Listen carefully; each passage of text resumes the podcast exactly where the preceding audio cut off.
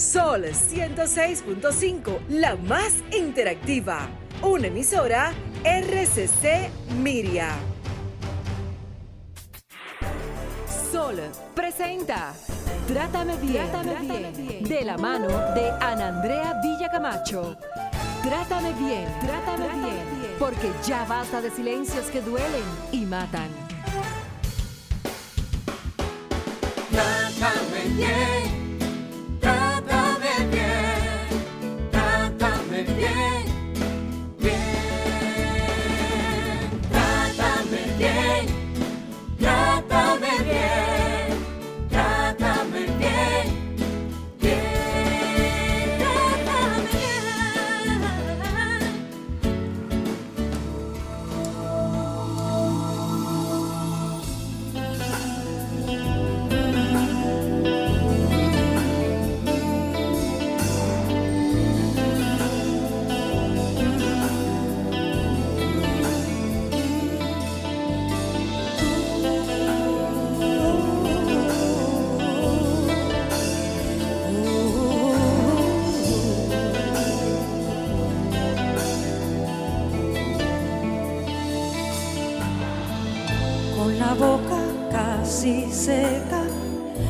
Peligro está tan cerca y mis ojos siempre alerta, nunca saben lo que piensan, sus miradas elocuentes le descubren, le delatan y es mejor no estar tan cerca por si acaso extraño aquí en mi casa no es el mismo que yo amé. Es otro loco que anda suelto y ya me veo mañana en primera plana. Hay un extraño en mi bañera con alcohol entre sus venas y no me atrevo ni a toser que el último morado aún sigue marcado.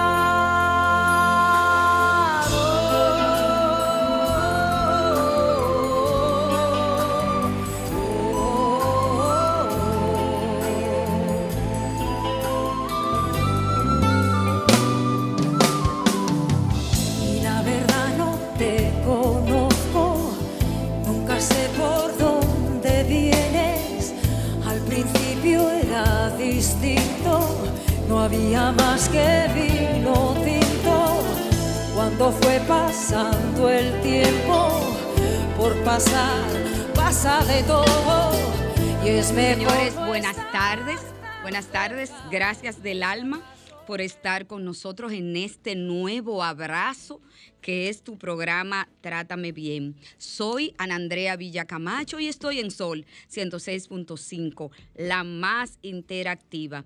En los controles está el señor Humberto. La producción de este programa es de Jennifer Peguero y hoy conduce conmigo la licenciada Nilka Castro del TIN de Trátame Bien, psicóloga clínica, especialista, magíster en terapia de pareja, en violencia de género, en proyectos de educación, etcétera. Consultora internacional también de organismos. Gracias Nilka Castro. Ay, Dios Padre. Muy buenos días. Ay, Dios ¿Tú viste cómo fue que bajé? Ay, ay, ay. Buenas tardes. No, para que sepan tu pedigrí, mi amor. Tardes. Para que sepan tu pedigrí, porque... Y comprometida con las mujeres en todos los aspectos. Ay, esa es la que más me gusta. esa es la que más me gusta. Comprometida, con las mujeres en todos los aspectos. Porque verdaderamente me siento comprometida con el bienestar de dejar una nación mejor, de poder aportar para que la paz sea posible. ¿No te hace falta Víctor? A mí me hace falta Víctor, porque como, como que cuando está Nilka y, como que Víctor, Víctor, saludo, saludo, te quiero mucho. Y más que ayer fue el Día del Hombre, Jennifer Peguero. Oye, el Día del hombre, hombre. Para que no se quejen hombres de mi gremio, le dedicaron un día. Jennifer Peguero. para que no se quejen. No, para que no se quejen, no, porque todas las causas que cuando se dedica un día es porque hay algo que mejorar. Entonces, hay un día de los hombres porque también los hombres tienen cosas que mejorar. Igualdad. La igualdad, precisamente. la igualdad. Nada, aquí. Eh, les advierto que aquí todo puede pasar hoy. Muy buenas tardes a todos los oyentes y televidentes de este espacio de Trátame Bien a través de Sol 106.5, la más interactiva. Un placer llegar a ustedes como cada sábado, recordando que nos pueden sintonizar a través de nuestras diferentes frecuencias. Sol 106.5 para Santo Domingo e 92.1 para el Cibao, 94.7 FM para el sur y este y 88.5 en Samaná en las redes sociales, que aquí estamos también transmitiendo en vivo. Un saludo para Matos Abogados y Víctor Medina, que acaba de conectarse a través de Instagram. Un saludo para ustedes. Mío, míos los dos, personal. Un abrazo para ellos. Porque a ella le gusta tener propiedades. Exacto. Entonces pueden seguirnos en las redes sociales como Trátame Bien Radio, tanto en Twitter, Facebook e Instagram. Andrea B. Camacho, Jen Peguero 30 y Nilka Castro. Nuestra invitada dará sus redes más adelante, así que sigan en sintonía. Miren, hablaban Andrea que ayer celebrábamos el Día Internacional del Hombre y hoy 20 de noviembre celebramos el Día de los Niños o el Día Universal del Niño. ¿Qué debemos resaltar o qué celebramos en esta fecha? Nos recuerda que hay que proteger a la infancia y cubrir las necesidades básicas de los más pequeños. No hay que olvidarse que los niños son el colectivo más vulnerable que existe, sobre todo ante crisis y problemas. Por ello, el Día del Niño nos recuerda que tanto los niños como las niñas tienen derecho a estar seguros, protegidos y a recibir una educación digna. Adelante, Andrea B. Camacho. Bueno, Jen Peguero, Nilka Castro, hoy tenemos una invitada, una invitada para nosotros de lujo porque es además homóloga mía. Es pana full. Pana panita. Pana panita, casi comadre.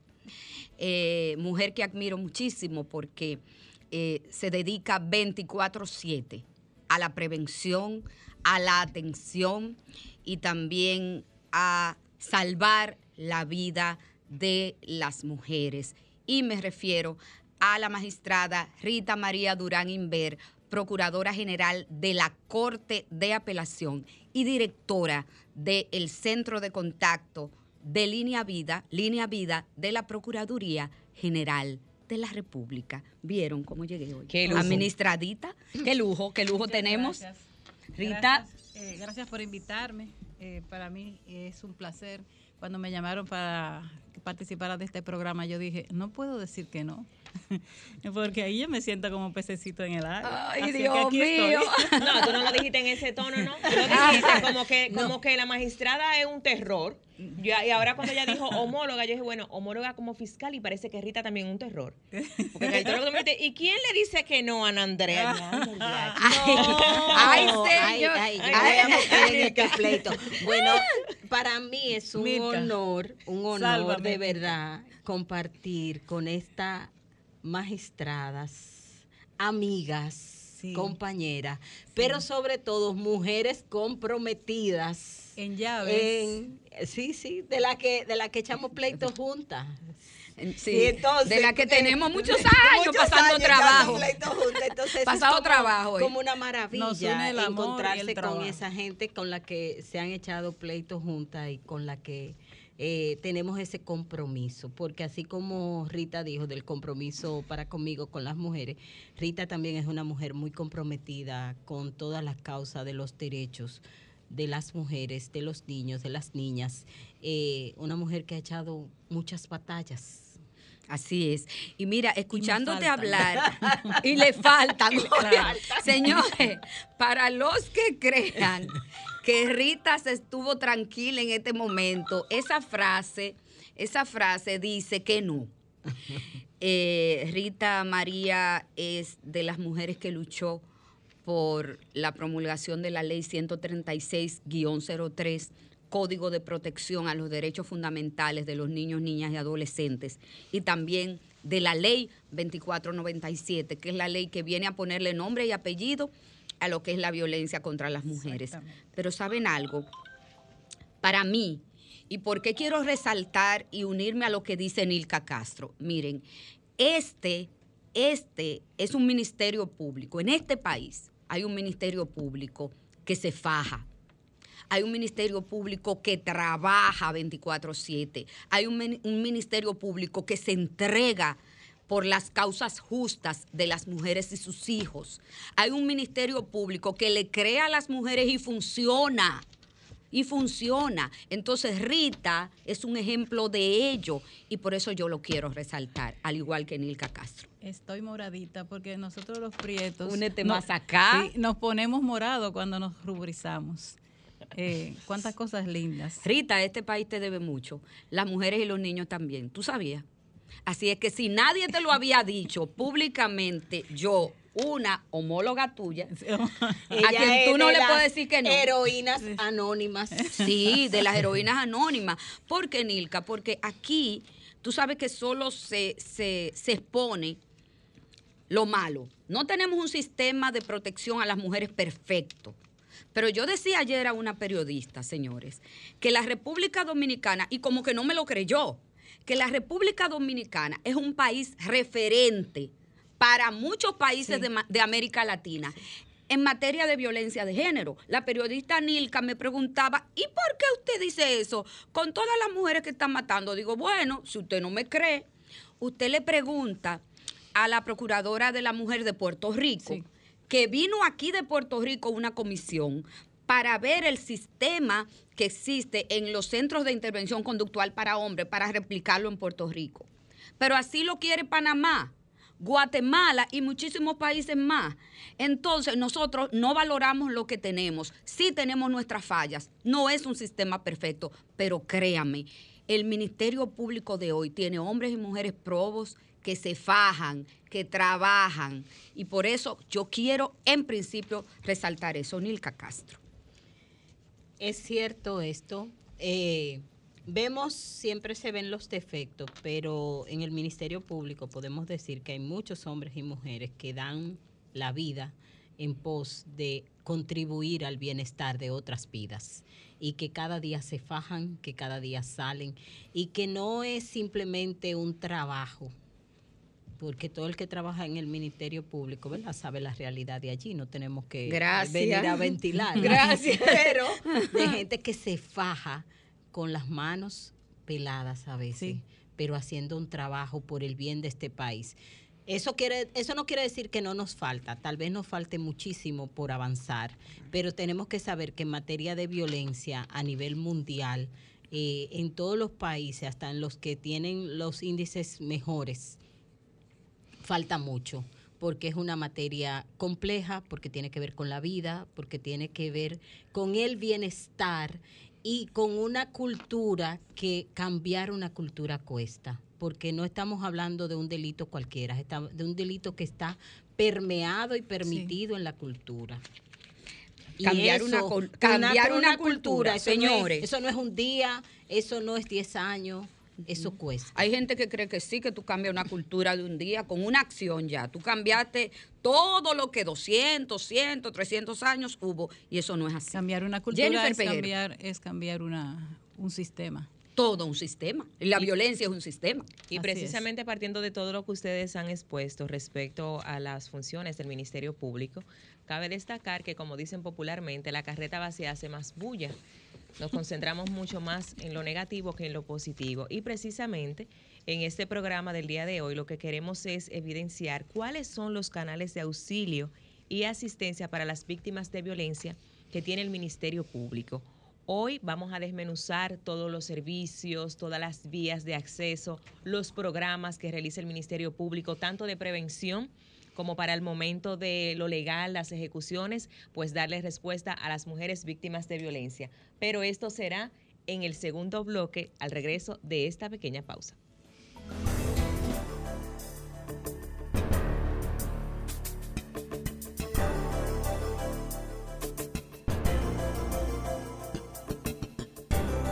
Trátame, bien.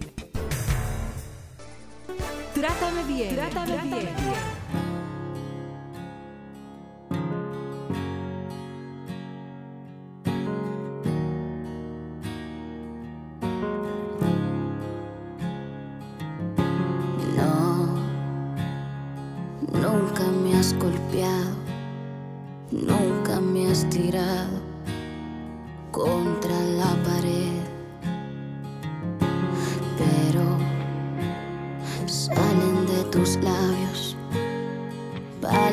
几点？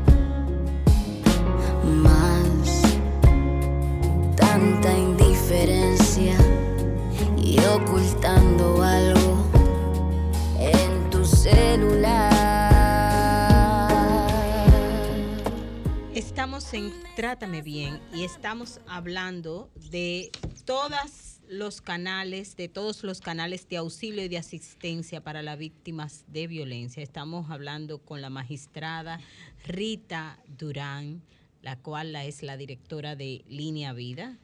Y entonces yo voy a aprovechar que está la magistrada aquí también, Ana Andrea Villacamacho. Esa y soy yo. y vamos a hablar de estas funciones. ¿Cuáles son las funciones, cuáles son los servicios que tiene el Ministerio Público para enfrentar o dar o aportar a la violencia de género? Sí, eh, ante todo buena- buenos días o buenas tardes. Es muy agradable para mí estar en este programa. Vamos a hablar muy brevemente de lo que es eh, de la historia, pero una historia muy corta. Ejemplo, o comenzando porque la víctima antes no era nadie en un proceso legal. Era una figura prácticamente representativa. Entonces, se iniciaron cambios eh, en, la- en- en las leyes dominicanas, principalmente en el Código Procesal Penal, que le da a la víctima un espacio diferente y una oportunidad diferente. Ahora la víctima participa directo de los procesos judiciales y el Ministerio Público, además de protegerla, además de proteger a la víctima, está obligado a tener, a darle conocimiento a esa víctima de su proceso desde el inicio hasta el final. También la víctima puede querellarse contra la persona que le ofendió, que antes eso no existía.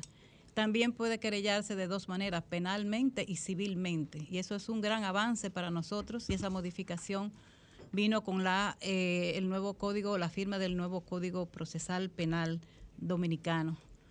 También la, Constitución de la República, eh, en sus artículos 55 y 56, da eh, derechos especiales a la familia y a los niños. Y eso fortalece la ley anterior, que es el Código Procesal Penal, y también otras leyes que nosotros tenemos que eh, entienden y han puesto en relieve la importancia que tiene la víctima para la ciudadanía. Si la víctima no se recupera, nosotros vamos a tener siempre una persona que fue víctima de violencia eh, eh, ejercida de tal y tal manera, no importa, pero e- ese ciudadano, esa ciudadana no va a poder retomar su función en la sociedad.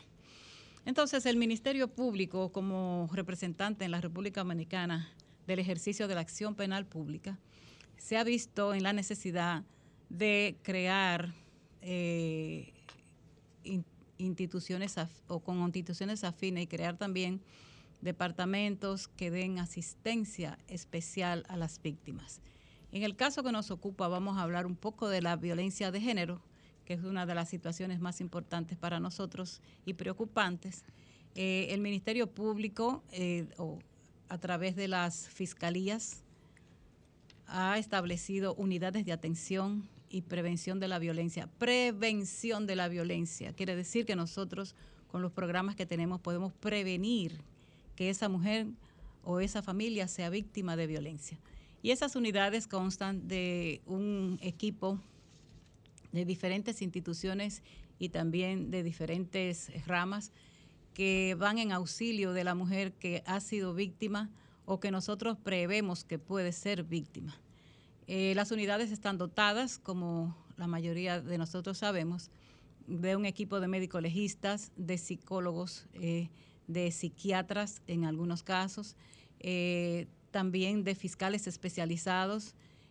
ahí hasta el que barre tiene que tomar cursos sobre la violencia. Generalmente están dotados de un grupo policial para la persecución de las personas que, de, de los agresores y eh, están lejos, o mejor dicho, separados de las fiscalías para poder darle una atención integral a las víctimas de violencia.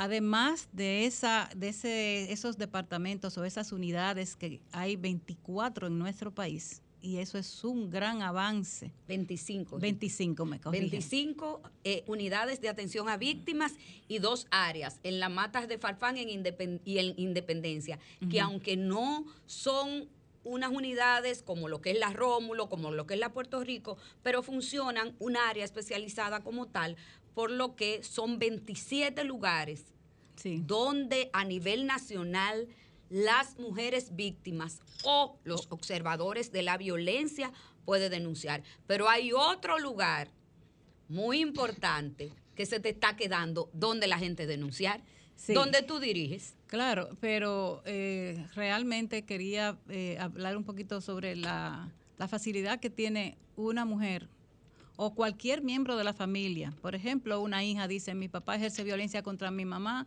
consecuentemente contra nosotros, déjame ir a la unidad eh, de atención de mi jurisdicción, de mi pueblo donde yo vivo y hacer la denuncia en contra de su padre, en contra de un hermano violento, porque hay una situación de violencia en el hogar que todos, cualquiera de ellos está en la mejor capacidad eh, de ser, de, denunciar y nosotros somos eh, receptivos a esa denuncia. Pero para facilitarle eso a la ciudadanía también, porque hay veces que la persona o no tiene el tiempo o tiene temor, no sabe lo que va a hacer.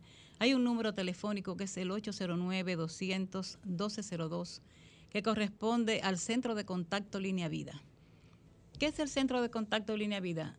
Una oportunidad de, de tú denunciar a la persona que está ejerciendo violencia o a la persona que está ejerciendo violencia contra un niño o a la persona que está ejerciendo violencia contra cualquier, cualquier otro ciudadano o ciudadana, aunque tú no la conozcas. Ejemplo, tú eh, vas pasando por la calle y ves que hay un niño maltratándose, maltratando, siendo maltratado por su madre y hasta se va la madre y lo deja, entonces tú puedes llamar a ese número y nosotros vamos a hacer lo que tenemos que hacer. En primer lugar, proteger al niño sin que tu nombre salga a relucir y después perseguir la madre y protegerlo en primer lugar y proteger y perseguir la madre o a la persona que lo agredió. Pero volviendo al tema de la violencia intrafamiliar, que las personas no la algunas veces no la identifican. Línea Vida tiene un servicio de psicólogas. Entonces, usted llama a Línea Vida y dice, yo no sé si lo que está sucediendo en mi casa es violencia, yo no sé si lo que está sucediendo en mi trabajo conmigo, con una compañera, es violencia laboral. Eh, explica el asunto y si el operador no le puede dar la respuesta, se lo da a la psicóloga con muchísimo gusto. Eso no le cuesta un centavo marcar esos números 809-200-1202 porque esa llamada es libre de cargo. Entonces usted pregunta ahí cómo identifica la violencia, si lo que usted eh, está padeciendo es violencia o es apariencia, cómo la ley lo protege. O es un conflicto de pareja también. ¿Qué nosotros vamos a hacer a ese respecto? Eh, ¿Dónde usted puede ir para que tenga asistencia psicológica?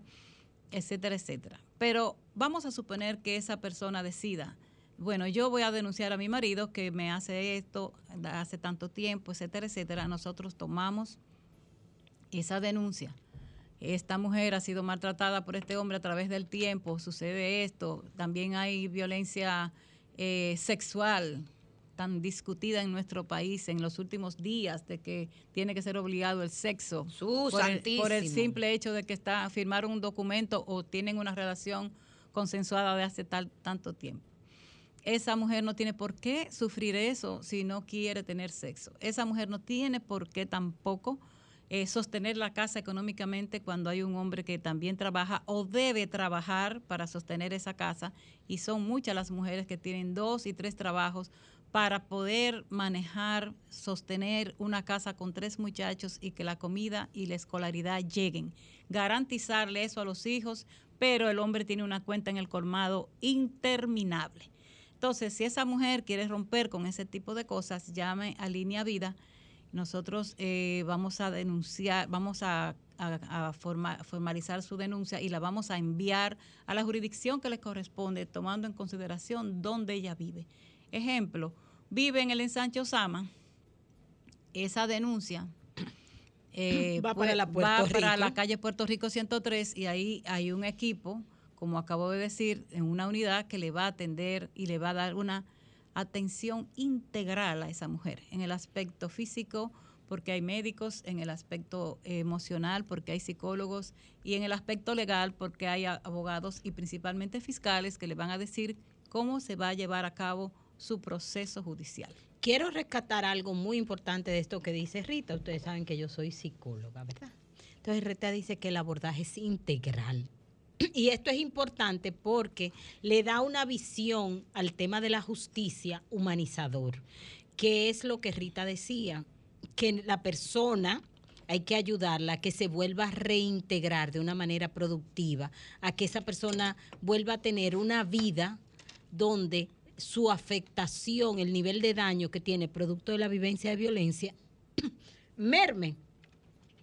Y que eh, al poner la denuncia eh, se busca, se busca dar este servicio para que la persona se vuelva a reeducar. Entonces yo quiero preguntar, ¿y cómo se logra eso? ¿Cómo, ¿Cuáles son los servicios que ofrece el Ministerio Público para la reintegración de esa persona para que los daños de la víctima, de su familia, puedan mermar? Miren, lo, lo, de todo lo que dijo Rita, sumamente importante. Es bueno que la gente sepa que además de existir que el Ministerio Público, la Procuraduría General de la República tiene 27 lugares en todo el territorio nacional donde las víctimas o testigos u observadores de la violencia, como me enseñó Nilka, pueden ir y denunciar de manera presencial. En línea vida, 24 horas, existe, al igual que en las unidades, un equipo multidisciplinario compuesto por policías, como ya dijo la magistrada, para atender a las mujeres víctimas y a sus hijos. ¿Cuál es el rol que tiene el Ministerio Público que atiende a las víctimas? Atender la mujer, protegerla a través de las medidas de protección que ha instruido la Procuraduría General de la República, investigar el caso de inmediato, con celeridad, de manera objetiva, perseguir a la persona que ha cometido el delito y además de perseguir a la persona que ha cometido el delito, también el rol del Ministerio Público que tiene la responsabilidad de investigar los casos, tiene que procurar ante el juez una sanción ejemplar. O sea, atiende a la víctima, protege a la víctima, investiga, la, investiga el caso y, repito, persigue y procura una sanción. Esto no solo el fiscal, sino con el equipo multidisciplinario.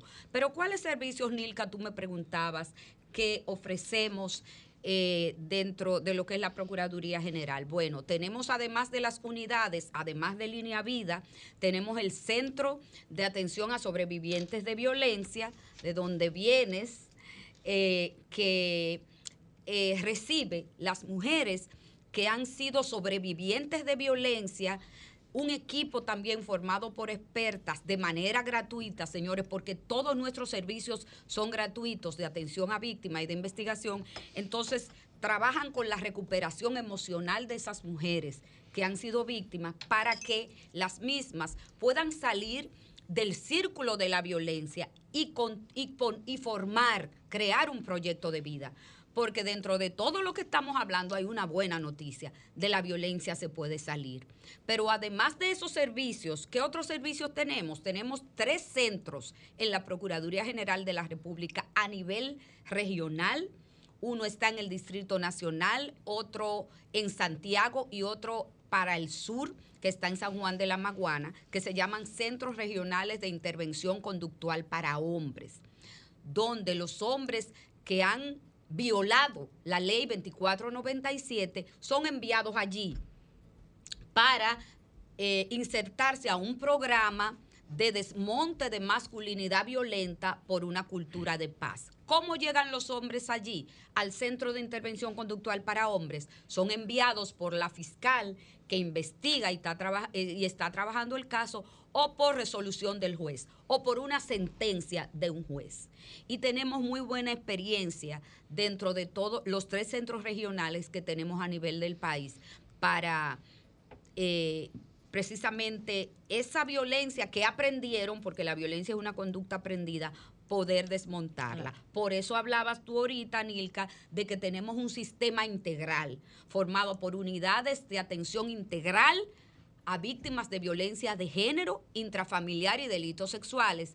Línea Vida, repito, Centro de Atención a Sobrevivientes de Violencia y los centros de intervención conductual. Esos son todos los servicios, además de Relevit, que es eh, un servicio eh, eh, un departamento que ha sido renovado, Alba Corona, procuradora de corte, la magistrada Alba Corona es la que lo dirige y representa víctimas que no tienen recursos económicos y, no tienen eh, dinero para pagar un abogado. Entonces también Relevit eh, las asiste de manera gratuita para hacerse representar en sus casos por un abogado. Es decir, tenemos toda una gama de oportunidades para que las personas que han sido víctimas de este delito puedan accesar y denunciar. Pero hay algo muy importante, Nilka y Rita, ¿verdad? Lo primero que hay que hacer, señores, es denunciar. Así es. Eh, hay otra parte, aparte de denunciar, que es muy importante porque no se puede dar la asistencia si no se, si no se denuncia, o sea, no se sabe cuál es la situación, pero también cuáles son las acciones de prevención que se ejecutan desde el Ministerio Público. Miren, eh, nosotros estamos, los fiscales, Rita eh, puede hablar en detalle, todos los fiscales del país que trabajamos eh, violencia de género e intrafamiliar, estamos constantemente en escuelas, en iglesias, en hospitales, en la comunidad trabajando el tema de la prevención, explicándole a los hombres, a las mujeres qué es la violencia, cómo se mueve, qué leyes nos protege y dónde buscar ayuda, Rita María. Eh, y una cosa importante, eh, esas charlas para educar y para concientizar a las personas eh, se dan en hospitales y en escuelas, que son los puntos claves para la violencia. El niño llega a la escuela maltratado por un miembro de la familia o no, y la escuela es el primer contacto con eso. Entonces, ¿qué pasa con la denuncia? Si la denuncia no se hace, la acción penal pública no se activa. Por eso, esa es una de las razones por las cuales eh, existe línea vida para que las mismas escuelas de manera rápida y los colegios puedan denunciar que tienen un niño en situación de riesgo porque en su casa eh, hay una situación de violencia. De la misma manera los hospitales, donde llegan las mujeres con un golpe o con una herida producida por su agresor, que generalmente es en el seno del hogar bueno, llega al hospital. Los médicos, por ley, por ley, eh, necesitan, eh, están obligados a denunciar la violencia en contra de la mujer o cualquier otro tipo de violencia. Eh, y es una forma rápida y efectiva, es línea vida. El médico llama y dice, está pasando esto, recibí un niño, recibí un adulto de, de tal manera, y entonces nosotros actuamos en consecuencia. Quiere decir que la respuesta a la violencia no tan solo la tiene que dar el Ministerio Público, sino también la ciudadanía, porque es un problema eh, social, es un problema de todos, es un problema de salud pública también, entonces a todos nos compete estar comprometidos con que esa violencia se desmonte, que esa violencia no siga existiendo. Es una obligatoriedad que tienen los profesionales del derecho, profesionales de la medicina, en todas sus ramas y también los educadores de manera principal, pero también cualquier ciudadano que tenga conocimiento de, un acto de violencia en contra de una persona tiene la obligación de denunciarlo. nos vamos a una pausa. Estamos conversando con la magistrada Rita Durán y con Ana Andrea Villa Camacho. Estamos compartiendo sobre los canales de auxilio y asistencia para la víctima que tiene la Fiscalía del Distrito, toda la Procuraduría General de la República me fui al distrito. Y entonces, después de la pausa, vamos a recibir sus llamadas. Nos pueden llamar al 809-540-165 y al 1-809-200-165. Esperamos sus llamadas con sus preguntas luego de la pausa.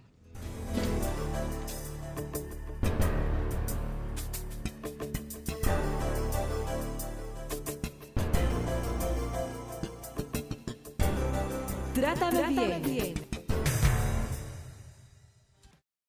Trátame bien. Trátame, bien. Son 106.5.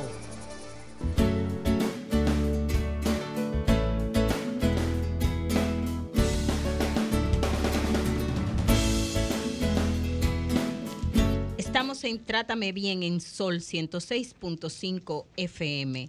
Eh, Estamos ahora para recibir sus llamadas con las inquietudes que ustedes tienen sobre los servicios de la Procuraduría General de la República en materia de violencia de género. Entonces, tenemos aquí dos fiscales, aprovechen esas dos magistradas con sus preguntas, con todas sus inquietudes.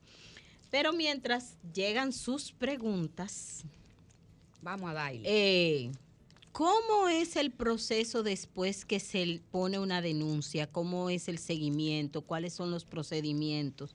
Por ejemplo, muchas veces la gente dice, ay, a mí me dieron una orden de alejamiento y después, ¿qué yo debo hacer con eso? Sí, eh, si la persona va a una de las unidades y inicia por ahí eh, su proceso con la denuncia, eh, de manera de manera inmediata, la fiscal que le trate su caso va a iniciar la investigación respecto al mismo y va a comenzar a, trabajar con ella. Sí, dame un segundito, Rita, que me fui a la calle. Buenas tardes. Hola. Buenas tardes. Hola. Marisa Marine para reportar la sintonía y de verdad felicitarla por el excelente programa y siempre es bueno dar todas esas informaciones para tener esos números a mano, para cuando se necesite una urgencia o una denuncia. Muchísimas gracias. Saludos. El, los números de, para llamarnos son 809-540-165 y 809-200-165. Esos son los números a cabina para usted hacer sus preguntas. Rita. Sí, entonces continuemos con que la persona llega a la unidad, inicia por ahí su proceso eh, denunciando los hechos eh, de los cuales ella entiende que es víctima e inmediatamente eh, esa unidad comienza a investigar ese caso. si los golpes o los maltratos son recientes, automáticamente se comienza el proceso de que el médico, los, los médicos legistas puedan ver a la persona, pero también la asistencia psicológica de manera inmediata es muy importante porque la mujer maltratada, sea eh, desde hace mucho tiempo o poco tiempo, como quiera, eh, queda muy afectada. Entonces nosotros necesitamos restablecer la autoestima de esa mujer, necesitamos eh, ponerla en el lugar que ella le corresponde estar en el sentido de que tiene su familia que atender, tiene que atenderse a ella misma y tiene que continuar y seguir siendo la persona que es. Eh, esa es una asistencia psicológica que se le da, por supuesto, de manera gratuita y dentro del proceso de investigación que tiene el Ministerio Público para ello, mientras, eh, por otro lado, se eh, investigan o se, se conocen cuáles son las causas, cuántas veces ha sucedido esa situación y qué se, qué se toma la decisión de qué se va a hacer con ese individuo. Si se procesa judicialmente, que es lo, lo, más correcto y lo normal. Buenos días, trátame bien. Sí, buenas. Sí, hola, ¿cómo estás? Bien, bien, bien. La pregunta. ¿Cuál es la pregunta? Claro.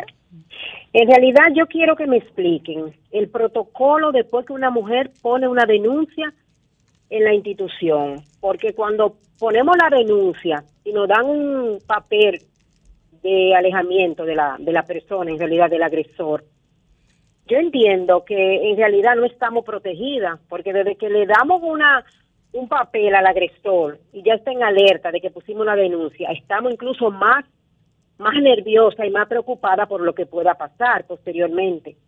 Yo lo que digo es que si las entidades no tienen otra otro protocolo para después que en realidad uno tiene una orden de alejamiento. Escucho por la radio. Ok, les respondemos. Buenas tardes. Buenas tardes, su pregunta, por favor. Saludos, buenas tardes desde las Américas, Nick Marconi, para tratarme bien. ¿Cómo estás? Quiero preguntarle a la licenciada que está ahí, y hablando del protocolo, ¿cuáles serían que la institución va a utilizar si se aplica la medida para aplicársela a los hombres casados que practican violencia contra su mujer? Porque eso se presta a extorsión y a cualquier amenaza siendo mentira. Le van a poner una camarita o un contrato antes de tener coito o cualquier acto sexual. Bendiciones. Eh, les respondemos en el aire. Bueno, el señor Rita habla, eh, lo del señor que es estafado te lo dejo a ti. Yo, yo tomo la primera. Miren, después de la denuncia, ¿qué? Lo más importante que las mujeres y los hombres tienen que saber, que, que al interponer una denuncia, inmediatamente se activa un circuito rápido de medidas de protección que ha instruido la Procuraduría General de la República, que van desde ingresar a la mujer que es víctima y a sus hijos a casa de acogida cuando no tiene una red familiar segura. Está la de la prohibición de la entrega de cualquier documentación a la persona denunciada o agresor. O sea, está prohibido desde el 2017 que una mujer lleve la cita o que una mujer tenga la orden de arresto, porque esa es una acción fiscal.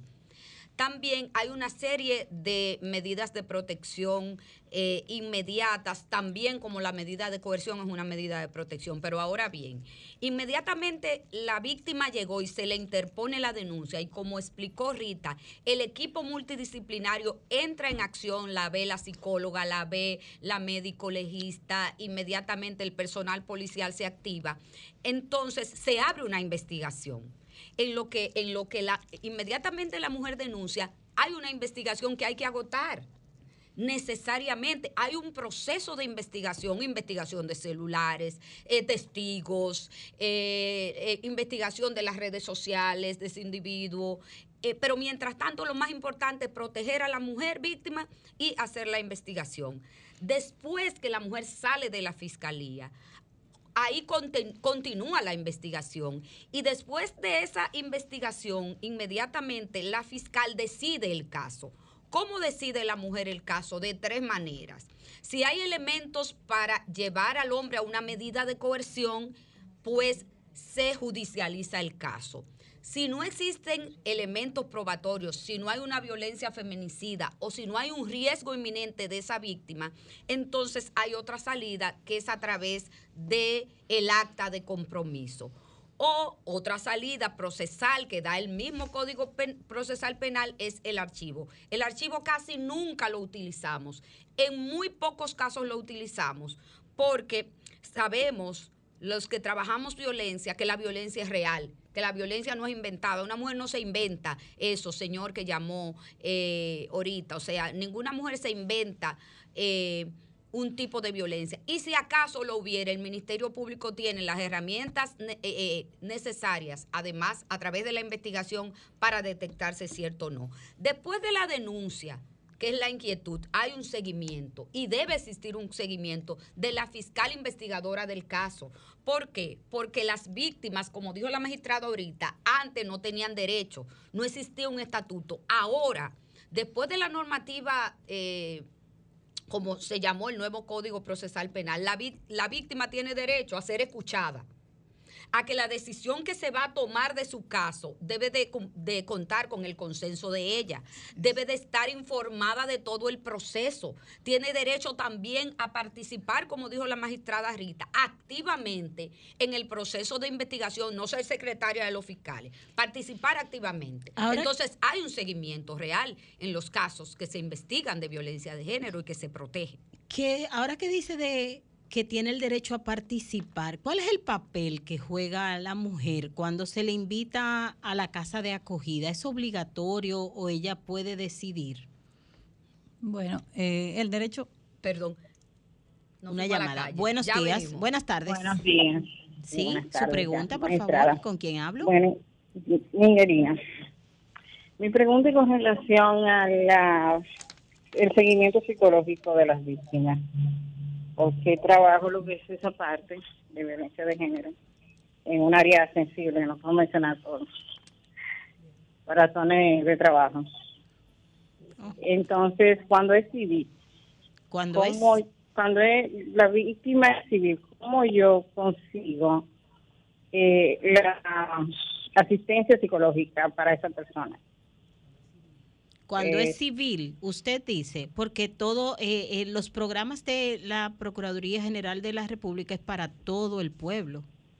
no podría explicarle. Pero en esta área, pues trabajo esa área, la magistrada eh, de la provincia con ellas trabajo de manera conjunta, pero hay casos que necesito enviar a la víctima sola o con sus hijos a terapia psicológica. Entonces ahí quisiera saber, que la, la magistrada estaba explicando, pero se quedó cuando entraron las llamadas exteriores. Sí, la magistrada Rita continúa y te explica. Sí, eh, no importa si la persona sea civil, si eso fue lo que entendí, o, es eh, militar, como quiera, si es un agresor, se trata de manera igualitaria. Para nosotros es más fácil eh, procesar una persona que pertenezca a la Policía Nacional o cualquier institución militar, porque esas, esas instituciones están comprometidas con la justicia y nos envían el individuo con más facilidad, hay una persecución mucho más corta, etcétera, etcétera. Si esa es su, su pregunta, está contestada de esa manera, que la ley es igual para todos. Si es eh, materia civil y penal, como yo mencioné en principio, eh, lo que se quiso explicar es que antes la víctima tomaba un papel pasivo en el proceso y no participaba directamente del proceso penal en contra de su victimario. Ahora, esa víctima como acaba de decir la magistrada Andrea, participa directamente, es la persona más importante para nosotros. El Ministerio Público tiene obligación de representarla en las audiencias y también de protegerla de manera rápida, inmediata y eficaz. Entonces, esa persona tiene que tener eh, conocimiento de su proceso judicial que se lleva a cabo. Tiene que saber cuándo son las audiencias, tiene que estar presente en las audiencias, tiene derecho a pedir, tiene derecho a pedir indemnización entonces, esa, esa, las indemnizaciones se pedían antes eh, de manera en tribunales civiles. Ahora, en un tribunal penal se pueden pedir las dos cosas, penalidad eh, al individuo que cometió la agresión y también indemnización a favor de esa víctima. Magistrada, eh, nos llevan, pero ¿y los hombres? ¿No le vamos a responder al señor que dice el protocolo? No, yo quiero mejor que me respondan lo de las casas de acogida. Sí. Eh, que es más importante que, eh, no porque lo del Señor no sea importante. Sí, pero, se puede hacer las dos cosas. Las casas de acogida, que es un programa a través de una ley y la maneja el Ministerio de la Mujer, es una, una, una un lugar especial y específico para las mujeres víctimas de violencia que son utilizadas eh, por el Ministerio Público y en combinación o en, o en conversación con el Ministerio de la Mujer para que ella sea protegida por el tiempo en que el Ministerio Público necesita eh, llevar el proceso de investigación y también eh, perseguir a ese individuo. Porque ¿qué hacemos cuando la violencia es muy, muy fuerte? Y la mujer está en una casa donde el hombre puede llegar en cualquier momento. Entonces, en lo que ese individuo es apresado para iniciar su proceso judicial, la mujer puede estar en casa de acogida con toda su familia si es necesario. Pero también una de las cosas que hacemos, eh, que hace el Ministerio Público, es activar la red familiar. Si la mujer no quiere ir a la casa de acogida, entonces se activa la red familiar de esa señora para que pueda estar en un lugar seguro y junto a su familia también. Bueno, eh, he estado muy interesante el día de hoy. Muchas gracias por su sintonía. Le dejamos en Sol 106.5 FM. Siga con nuestra programación.